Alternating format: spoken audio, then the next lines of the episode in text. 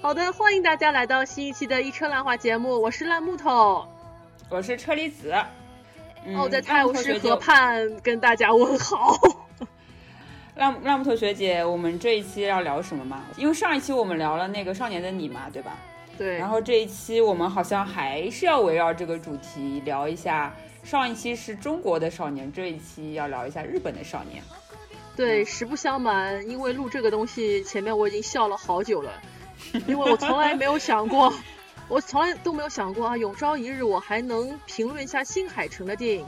然而我也没有想到，我第一次评论新海诚电影，我可能会在接二连三的爆笑当中去录这期节目。那也实不相瞒，这是一期套路的节目。我们刚刚录完《少年的你》，我们就要来录新海诚了。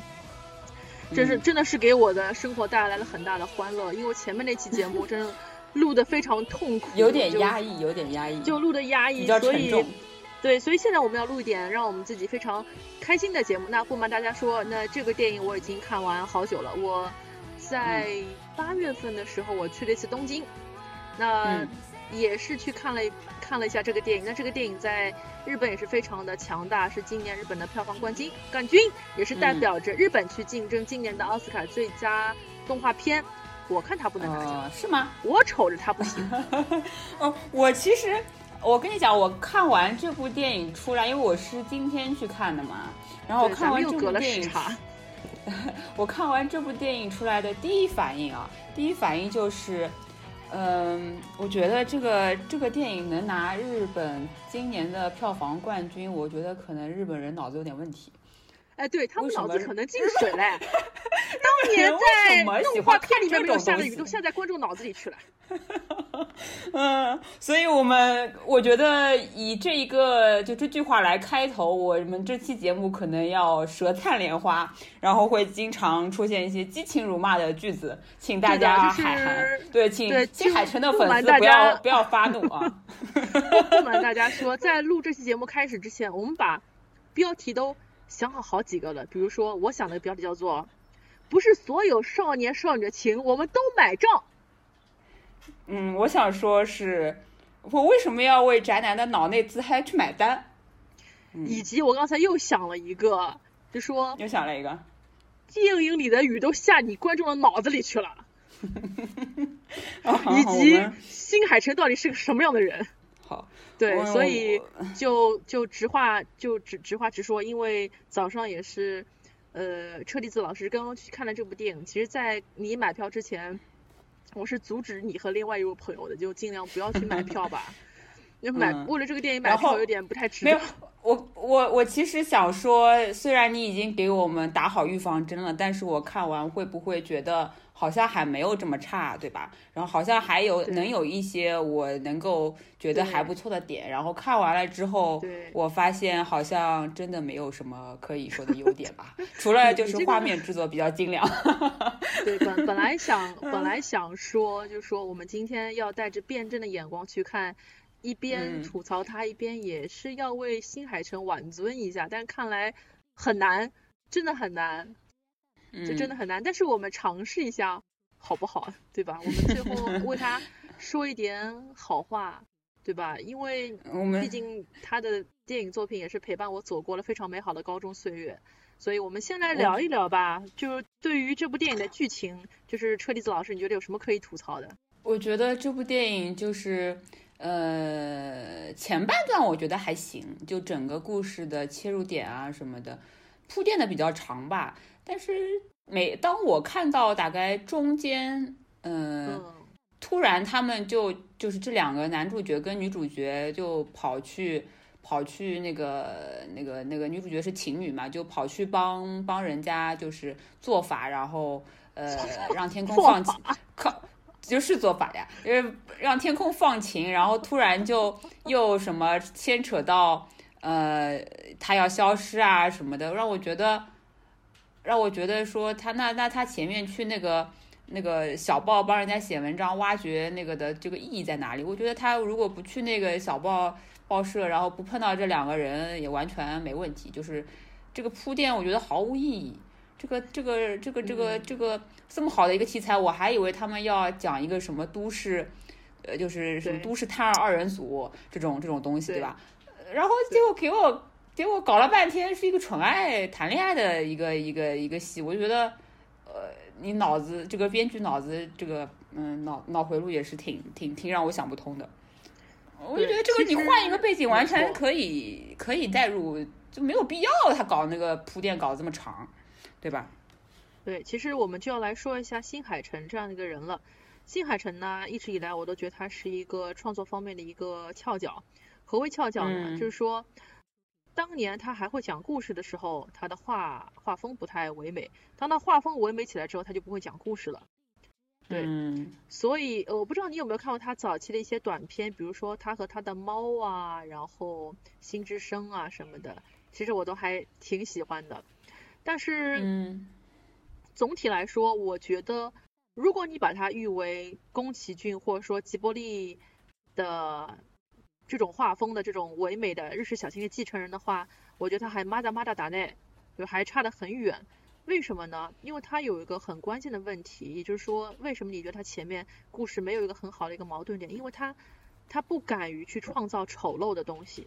我不知道你有没有发现这一点。啊啊，对对对，因为在所有宫崎骏电影里面，你不光有很美好的少男少女，你还会有反派的呀。天空之城也是少男少女，你总归会有一些世界上一些不美好的东西，会会有一些丑陋的成年人，你想去夺夺取这个宝石，夺取这个城堡，嗯，去毁灭人心。甚至你就算不不太丑陋吧，你也要有像汤婆婆一样的人，就有那种啊，代表着成年人社会的那种，代表着金钱、代表着欲望的那些东西出现。嗯如果你没有这个世界的丑，你怎么能有这个世界的真善美呢？就是、嗯就是有些故事让你看着心碎，是因为丑的东西在破坏美的东西。但新海诚没嗯有做到这一点，会让我觉得非常的遗憾。它里面所有的少女的献身，所有的牺牲，都是因为哦，她本性善良，她很纯净，她大无畏，她为了愿意这个世界，她放弃自己的肉体，放弃自己的生命，没有任何一个邪恶的力量去逼迫她。那我觉得这嗯这甚至于都不是一个三流情节了。那我如果是一个三流的导演，我会这样的去改变这个故事情节，就让我想到了我嗯小小时候看过的一个很土很土的一个台湾偶像剧，叫做《我爱美人鱼》，是酒井法子演的。啊，酒井法子是一个美啊人鱼，那她也是在陆地上找到了她的真爱。那这个故嗯事是怎么走向了一个高潮呢？就是因为有一些不法分子啊，发现了酒井法子是个美人鱼，他们就绑架这个美人鱼，说：“哎呀，我们要利用她的这个特异功能来赚钱。”那所以他的爱的人就把他从坏人手里把他给抢回来，就救下了美人，把他放回了大海里。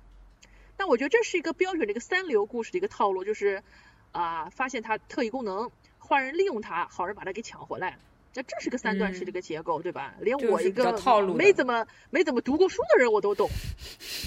但是新海诚的这个故事，嗯 对我也没有个一个读过书的人都懂。但是新海诚这个故事糟糕就糟糕在他，在整个故事当中，他没有一个高潮。那我看过新海诚关于这个故事的一个一个一个走走向的一个图，是一个正态分布，嗯它是有高潮的，但我没有看出来，抱歉。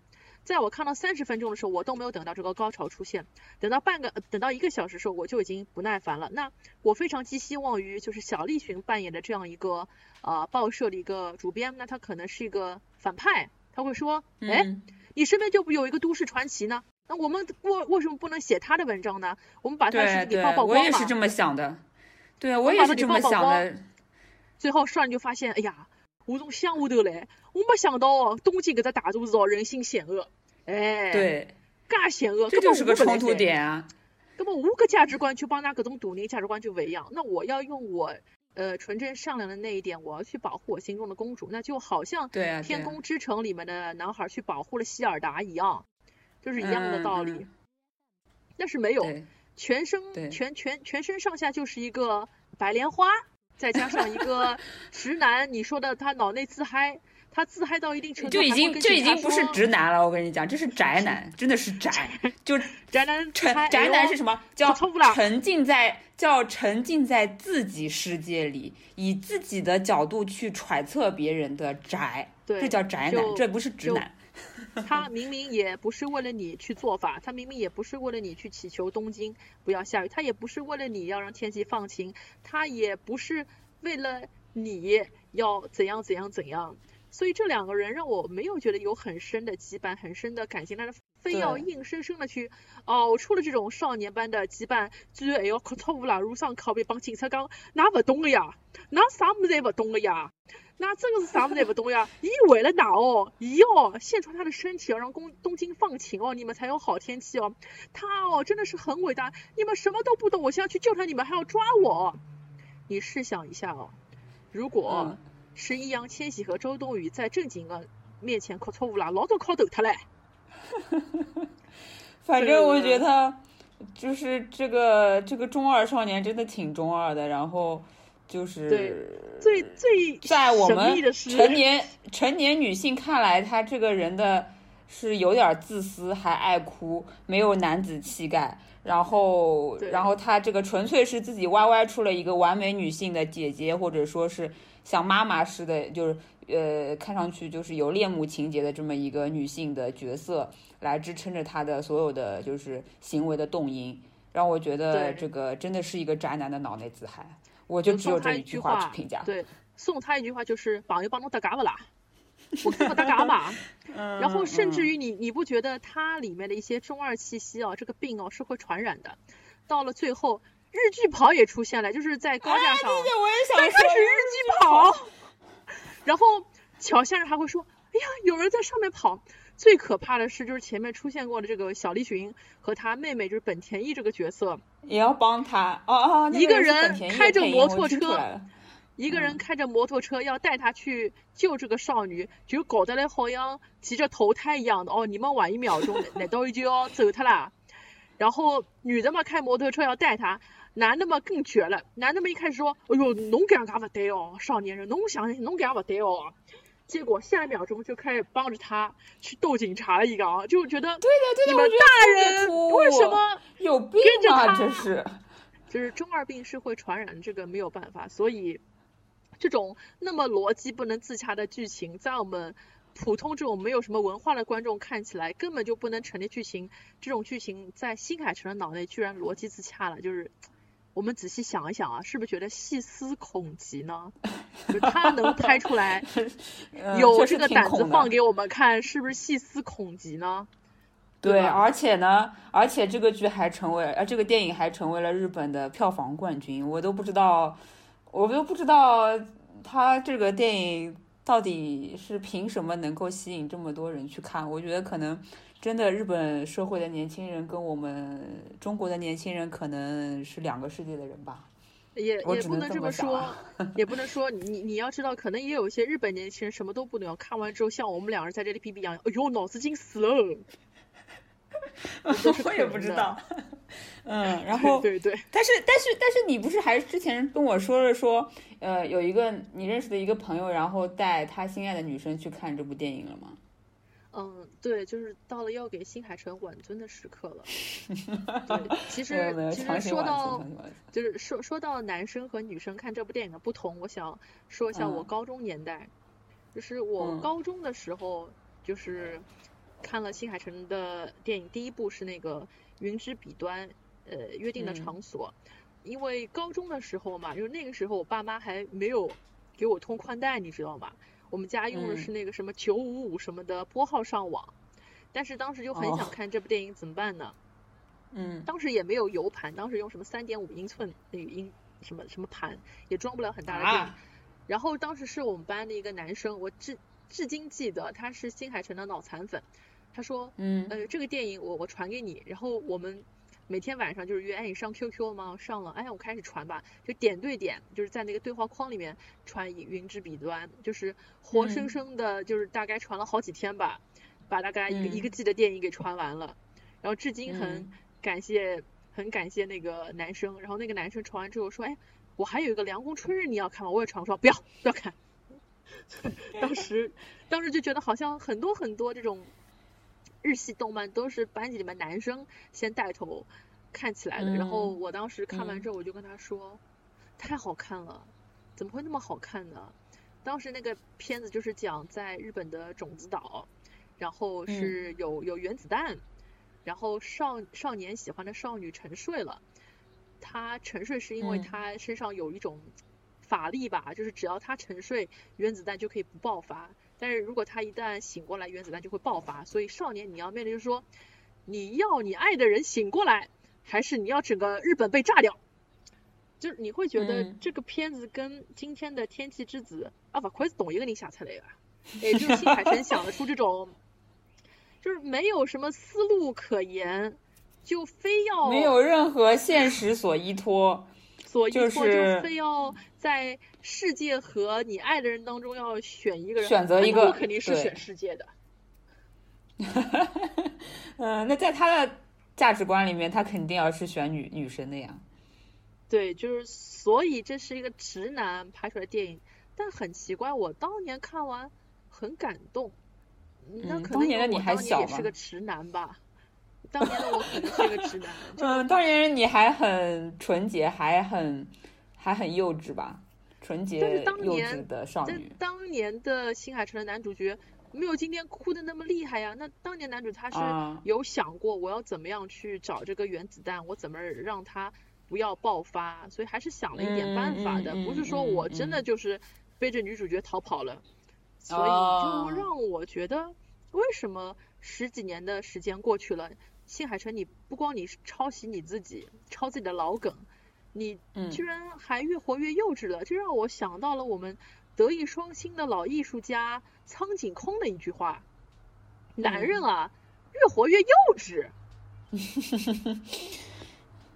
真的，所以这这这就是真理真理，这真的是真理。那再说回十几年后的我的一位非常好的男性朋友，他是带着他喜欢的女生去看了《天气之子》，然后他是在看完之后也是和这个女生告白了。女生有没有接受呢？我不知道，希望是接受了吧。如果实在没有接受的话，那只能说明电影敲错了。那我个人是觉得，我觉得。我觉得，呃，以我的角度来看，呃，他带女一个女生去看《天气之子》，如果这个女生是之前完全没有看过新海诚的话，我觉得可能会造成反效果，就像我这样。也许，也许，但我觉得去 看新海诚的电影，其实对年轻人来说已经成为了一种仪式。因为在这三年前吗，还是两年前，当你的名字在中国上映的时候，当时的中国版的宣传文案是这样的：如果你此时你的身边坐着一个陌生人，看完电影之后，你们就抱在一起哭泣吧，然后就跟他在一起吧。就是他已经是把。把恋爱就是当做一种宣传的桥段，就是说你通过这个电影和身边的人去认识，发展一个羁绊，就是给你身边人互相擦眼泪。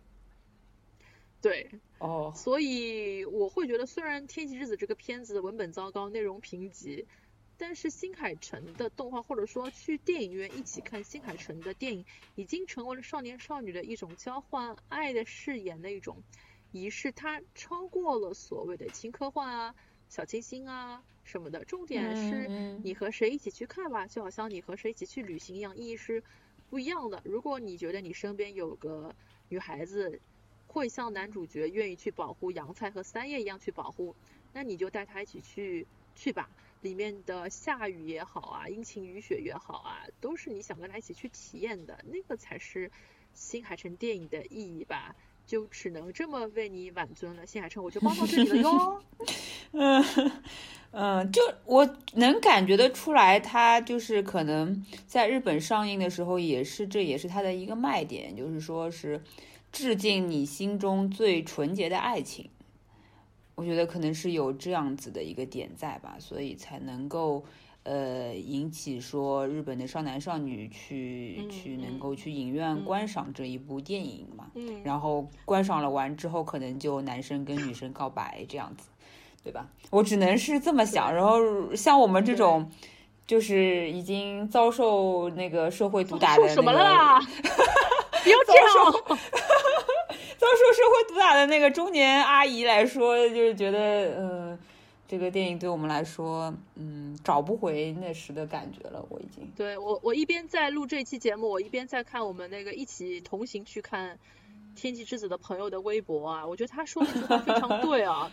他说这个片子缺乏对人类世界的丰富性及阴暗面的足够的展示和批判。这个其实其实就是我们前面所说的，新海诚喜欢呈现美，但不愿意去呈现丑。不喜欢呈现恶，对。对，但是你如果不呈现恶的话，你的美是会非常的假大空，就是空中楼阁。这个大家只能说你是圣母白莲花，或者觉得你是一个泪王子，或者说你是一个宅男在那边自嗨。所以，如果我觉得新海诚，如果你不选择去展现丑陋，不选择去接地气，你永远都是说我在那儿阴晴雨雪，可能你的影迷一代代长大了，那你真的只能选择停留在这里，你的影迷没有办法陪伴你了。对，嗯，是这个样子的。然后，因为因为我们的这位朋友他是一个非常非常接地气的朋友啊，他会觉得，哎，首发企业不让打黑工。说法酒店不让无恶不作，哎，这个怪社会啊啊，这个只能怪你自己呀。所以真的是有些情节会看出新海诚的幼稚，所以还是要看语境啦。如果你愿意去欣赏新海诚，你要把你自己放到新海诚的语境里面去看。如果你不愿意去接受的话，真的只能出门右转了。咱们再去重重问一下我们经典的宫宫崎骏吧，对吧？所以新海诚成长之路还是妈的妈的打内也四十多岁了吧，真的希望别再像个孩子一样了。嗯嗯，就我觉得你的名字，呃，让我觉得还是就是逻辑上面还是能够自洽的，但是这一步我真的觉得 bug 实在是太多了。呃，我我就想到了，我以前就是如果这个故事换一个角度的话，可能会更好。就是说我以前看过一个美国的电影叫《Upside Down》，然后是男男主角是一个就是下面就是下面的世界，就是呃在云下面的世界，那个是一个比较就是比较接地气，然后。不是特别，就是资源比较匮乏，算算是一个比较穷人的一个一个世界。然后在云上面的另外一个翻过来的世界呢，是一个跟女生所在的世界是一个比较，就是说高大上，然后资源条件都很好的那么一个世界。然后两个人通过某一个什么连接的点，然后认识了。然后我觉得这种你说。我为你那个去跟全世界战斗或者怎么样，我觉得这种还是挺让我觉得挺有看头。要有矛盾点，要有阶级冲突。对他这个点实在是太架空了，然后让我实在是他这个世界观整个就比较差的就很突兀，就没来由的就水淹东京了，对吧？猜到好像这电影是不是我跟你一起看的？我已经不记得了，反正呃，反正我就觉得，而且啊，最后。真的是他那个晚尊的点实在是太诡异了，他居然居然最后通过一个老奶奶的口中说，呃，东京以前就以前就是一片海，所以孩子你不要为你的选择，呃，那个就是产生，就是你你你的选择是正确的，你这东京就让他被淹吧。我觉得这个逻辑实在是，嗯，三观都不太对。嗯。其实我很好奇，我觉得可以去问一下现在的一些零零后，如果有人为了你，如果有人为了你让整个上海永远都下雨，你会觉得是件浪漫的事情吗？会吗？会有女孩子觉得是件浪漫的事情吗？哈？嗯，还是不要吧？会吧？会吧？我从我从那个他们的角度来想，应该会吧。因为毕竟一个是能跟你相爱的人在一起，一个是就是下下雨嘛，就下雨了呀。下雨也不是说完全就是变成世界末日吧。我觉得如果是世界末日的话，可能嗯，可能可能会更惨一点。下下雨还是觉得这个，还是觉得这 个天气的，还是觉得这个天气安排的。不咋样，我我觉得还是，对，还是不如云云之彼端啊，不如云之彼端。唉，那既然既然新海诚对吧，他也拍出来了，那我们就希望啊这部片子能够找到它的知音，那找到真正欣赏这部片子的 朋友。你说的这个话，嗯，内涵的非常有深度。那对，今天也非常谢谢新海诚导演，让我们在这里激情吐槽的非常开心。对我已经感觉很久很久没有一部片子能够让我激情辱骂成这样，能够让我激情后面两个字说出来吗？能够让我呃，就是说这么激动的去吐槽它，也是不太容易的一件事情。是的，是的，所以好，今天的节目我们就辱骂到这里嘛。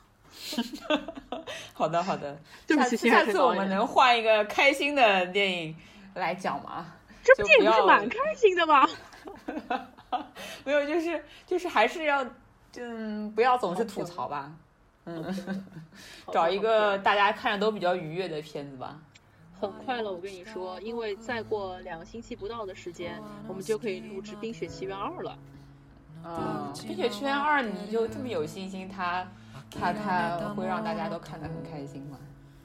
肯定的喽，我相信迪士尼爸爸的，迪士尼爸爸从来都没有让我失望过。啊，是吗？对的，好的，那我爸爸。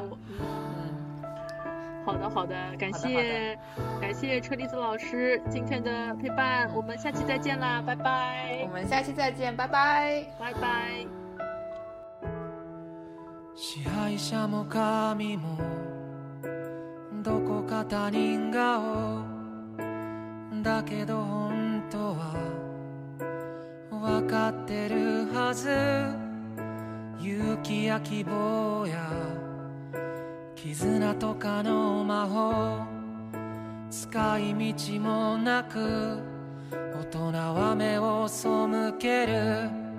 それでもあの日の君が今もまだ僕の全盛期のど真ん中にいる世界が背中を向けてもまだなお立ち向かう君が今もここにいる。愛にできることはまあ